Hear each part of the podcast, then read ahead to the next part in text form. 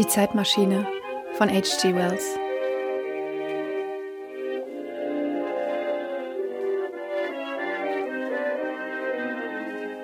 Der Sonnenuntergang der Menschheit. Etwas Wunderliches entdeckte ich bald an meinen kleinen Wirten, und es war ihr Mangel an Interesse. Sie kamen wohl wie Kinder mit gierigen Rufen des Staunens zu mir, aber bald hörten sie auf, mich zu prüfen, und liefen einem anderen Spielzeug nach. Als das Essen und die Anfänge meiner Konversation zu Ende waren, bemerkte ich zum ersten Mal, dass alle, die mich zuerst umgeben hatten, fort waren. Auch das ist merkwürdig, wie bald ich diese kleinen Leute nicht mehr beachtete.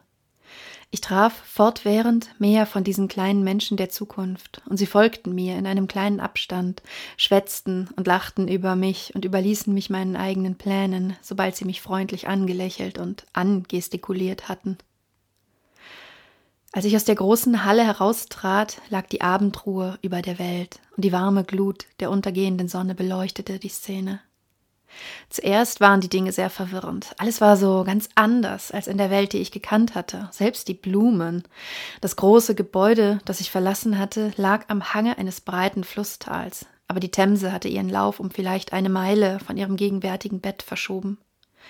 Ich beschloss, vielleicht anderthalb Meilen entfernt, auf einen Gipfel eines Hügels zu steigen, von dem aus ich einen weiteren Ausblick auf unseren Planeten im Jahre 800 2701 nach Christus haben würde. Denn das, so sollte ich erklären, war das Datum, das die kleinen Zifferblätter meiner Maschine angaben.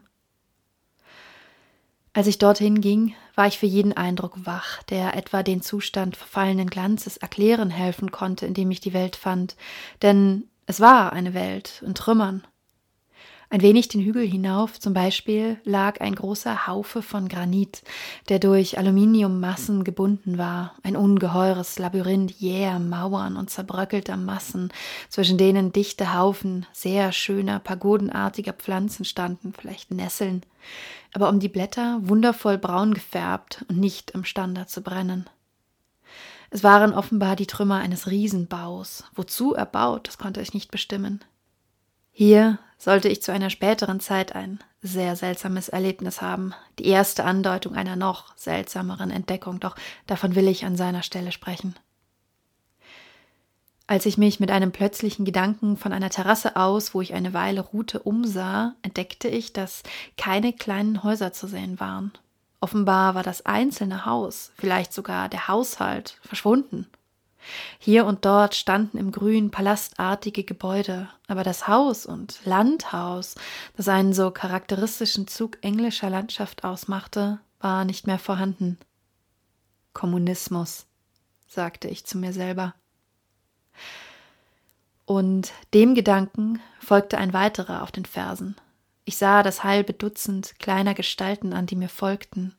Da sah ich im Blitz, dass alle das gleiche Kostüm trugen, alle die gleichen weichen, haarlosen Gesichter und die gleiche mädchenhafte Rundung der Gliedmaßen zeigten. Es mag vielleicht seltsam erscheinen, aber das war mir noch nicht aufgefallen. Doch alles war so fremd, Jetzt sah ich die Tatsache deutlich genug. Im Kostüm und in all den Unterschieden des Gewebes und der Machart, die jetzt die Geschlechter markieren, waren diese Leute der Zukunft gleich. Und die Kinder schienen mir nur die Miniaturen ihrer Eltern zu sein. Ich fand schon jetzt, dass die Kinder jener Zeit außerordentlich frühreif waren, wenigstens physisch, und ich fand später reichlich Bestätigung meiner Meinung. In Anbetracht der Ruhe und Sicherheit, in der diese Leute lebten, empfand ich, war diese enge Ähnlichkeit der Geschlechter schließlich nur, was man erwarten musste, denn die Kraft eines Mannes und die Weichheit einer Frau, die Institution einer Familie und die Trennung der Beschäftigungen waren bloße kriegerische Notwendigkeiten einer Zeit der Gewalt. Wo die Bevölkerung im Gleichgewicht und reichlich vorhanden ist, werden viele Geburten für den Staat eher zum Übel als zur Segnung. Wo die Gewalttat selten wird und die Nachkommenschaft sicher ist, da ist eine kräftige Familie weniger nötig, ja unnötig, und die Spezialisierung der Geschlechter im Hinblick auf Bedürfnisse ihrer Kinder verschwindet. Einige Anfänge davon sehen wir sogar schon in unserer Zeit, und in dieser Zukunft war es vollzogen. Dies, muss ich Sie erinnern, war, was ich mir damals zurechtlegte. Später sollte ich einsehen, wie weit ich fehlgeschossen hatte. Während ich über diese Dinge nachsann, zog ein hübscher kleiner Bau meine Aufmerksamkeit auf sich, etwas wie ein Brunnen unter einer Kuppel. Ich dachte flüchtig daran, wie sonderbar es war, dass noch Brunnen existierten, und dann nahm ich den Faden meiner Gedanken wieder auf. Bis zum Gipfel des Hügels gab es keine großen Gebäude mehr, und da meine Gehkräfte offenbar ein Wunder waren, so ließ man mich alsbald zum ersten Mal allein. Mit einer seltsamen Empfindung von Freiheit und Abenteuer drang ich zum Hügel hinauf vor. Dort fand ich einen Sitz aus einem mir nicht bekannten gelben Metall, das stellenweise von rötlichem Rost angenagt und halb in weichem Moos erstickt war. Die Armlehnen des Sessels waren zu Greifenköpfen gefeilt. Ich setzte mich und überschaute den weiten Ausblick auf unsere alte Welt unter dem Sonnenuntergang jenes langen Tages. Es war eine so liebliche und schöne Aussicht, wie ich nur je gesehen habe. Die Sonne stand schon unterm Horizont und der Westen war flammendes Gold mit einigen Horizontalstreifen von Purpur und Rot. Darunter lag das Themsetal, in dem der Fluss wie ein Band glänzenden Stahles floss. Ich habe bereits von den großen Palästen gesprochen, die unter dem mancherlei Grün verstreut standen, einige in Trümmern, einige noch bewohnt. Hier und dort erhob sich eine weiße oder silbrige Gestalt im wilden Garten der Erde. Hier und dort sah ich die scharfe Vertikallinie einer Kuppel oder eines Obelisken. Es gab keine Hecken, keine Zeichen von Eigentumsrechten, kein Zeugnis von Landwirtschaft. Die ganze Erde war ein Garten geworden. Als ich so niedersah, begann ich meine Deutung auf die Dinge zu legen, die ich gesehen hatte. Und wie sie sich an diesem Abend vor mir aufbaute, war meine Deutung etwa die folgende. Später fand ich, dass ich nur eine Halbwahrheit gewonnen hatte oder nur einen Widerschein von einer Schleifeflasche der Wahrheit. Mir schien, ich war zu der Menschheit in ihrem Untergang gekommen. Der rote Sonnenuntergang gab mir den Gedanken eines Sonnenuntergangs der Menschheit ein. Zum ersten Mal begann ich eine sonderbare Folge der sozialen Anstrengung zu sehen, an der wir jetzt arbeiten. Und doch ist es, recht bedacht, eine ganz natürliche Folge. Die Kraft ist das Ergebnis der Not. Die Sicherheit setzt die Prämie auf Schwäche. Die Arbeit an der Verbesserung der Lebensbedingungen, der echte Zivilisationsprozess, der das Leben immer sicherer macht, war stetig bis zu einem Höhepunkt gestiegen. Ein Triumph einer verbündeten Menschheit über die Natur war dem anderen gefolgt. Dinge, die jetzt bloß Träume sind, waren mit Überlegung angegriffene und ausgeführte Pläne geworden. Und die Ernte war, was ich sah. Im Grunde sind Sanierung und Ackerbau unserer Zeit noch in rudimentärem Zustand. Die Wissenschaft unserer Zeit hat erst einen kleinen Teil vom Felde der menschlichen Krankheit in Angriff genommen, aber beharrlich und unaufhaltsam breitet sie ihre Operationen aus. Unser Acker- und Gartenbau vernichten nur eben hier und dort ein Unkraut und kultivieren vielleicht etwa 20 gesunde Pflanzen oder so und überlassen es der größeren Zahl, so gut sie können, ein Gleichgewicht auszukämpfen. Wir verbessern unsere Lieblingspflanzen und Tiere, und wie wenige sind es, durch allmähliche Zuchtwahl. Bald einen neuen und besseren Pfirsich, bald eine samenlose Traube, bald eine schönere und größere Blume, bald eine brauchbarere Rinderrasse. Wir verbessern sie langsam, weil unsere Ideale unklar und nur Versuche sind und unser Wissen sehr beschränkt. Weil auch die Natur in unseren plumpen Händen scheu und langsam ist.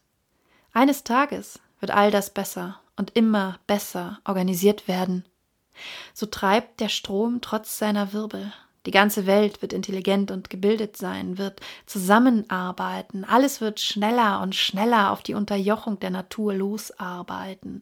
Schließlich werden wir die Waage des animalischen und vegetabilischen Lebens klug und sorgfältig stellen, so dass sie unseren menschlichen Bedürfnissen entspricht. Diese Anpassung, sage ich, musste geschehen sein, und zwar gut, musste in der Zeit, die meine Maschine durchsprungen hatte, für alle Zeiten vollzogen sein. Die Luft war frei von Mücken, die Erde von Unkraut und Schwamm. Überall sah ich Früchte und liebliche und köstliche Blumen. Leuchtende Schmetterlinge flogen hierhin und dorthin. Das Ideal vorhandener Medizin war erreicht. Krankheiten waren ausgetilgt. Ich habe während meines Aufenthaltes kein Zeugnis ansteckender Krankheiten gesehen. Und Ich werde Ihnen später erzählen müssen, dass selbst die Prozesse der Fäulnis und des Verfalles durch diese Veränderung tief berührt worden waren. Auch soziale Triumphe waren erreicht. Ich sah die Menschheit in glänzenden Gebäuden untergebracht, glorreich gekleidet, und bislang hatte ich sie noch an keiner Arbeit betroffen. Ich sah keine Zeichen des Kampfes. Der Laden, die Anzeige, der Verkehr, all der Handel, der die Masse unserer Welt ausmacht, all das war verschwunden. Es war natürlich, wenn ich an jenem goldenen Abend den Sprung zum Gedanken eines sozialen Paradieses machte.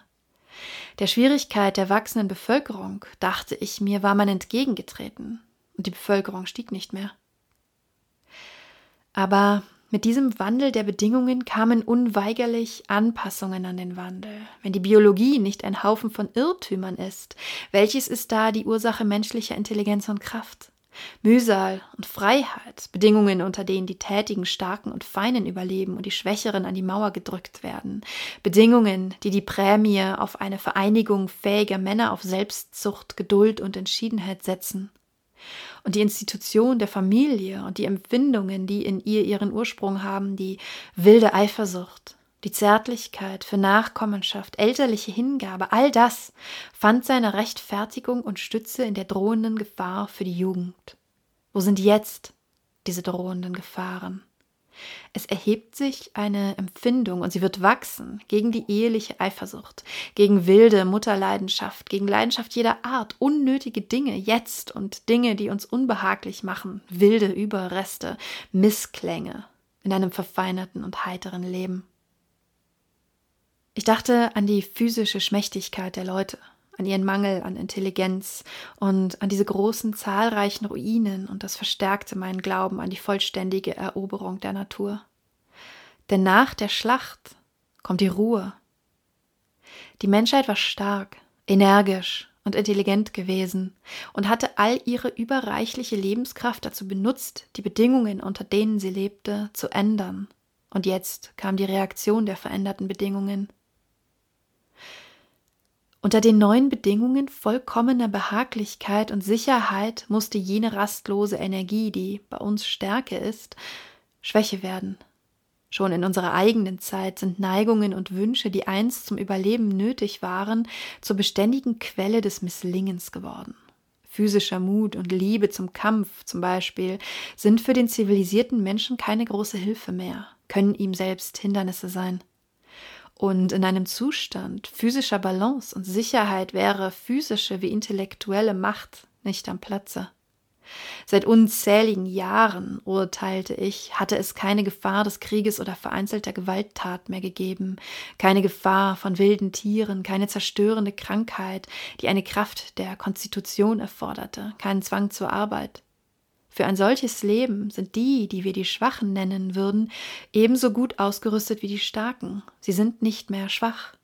Ja, sie sind besser ausgestattet, denn die Starken würden von einer Energie verzehrt, für die sie keinen Abfluss hätten. Ohne Zweifel war die erlesene Schönheit der Gebäude, die ich sah, das Ergebnis der letzten Erhebung der jetzt zwecklosen Energie der Menschheit, ehe sie sich zu vollkommener Harmonie mit den Bedingungen, unter denen sie lebte, zusammenfand. Die Blüte des Triumphes, mit dem der letzte große Frieden begann.